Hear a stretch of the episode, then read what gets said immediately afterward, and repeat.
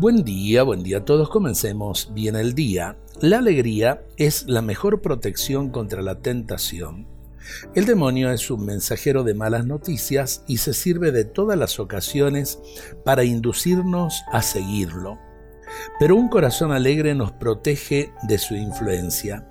Es por eso que Jesús habita en aquellos que viven con alegría. San Francisco de Sales dijo, un santo triste es un mal santo. Y Santa Teresa se preocupaba cuando veía que sus hermanas perdían la alegría. Para nosotros, la alegría es una fuente de energía. Vivir la alegría de ser hijos de Dios y a la vez también vivir la alegría de poder trabajar por un mundo mejor. Por eso eh, continúo con otro pensamiento.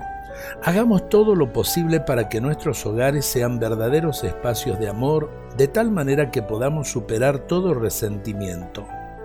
El amor empieza por casa, ya que todo lo que hagamos afuera depende de cómo nos amamos unos a otros en nuestro propio hogar. No temamos amar hasta que duela, porque esto es lo que le gusta a Jesús. Nuestras casas serán fervientes o tibias, ramas cargadas de frutos o ramas secas, según lo que vivamos en ellas.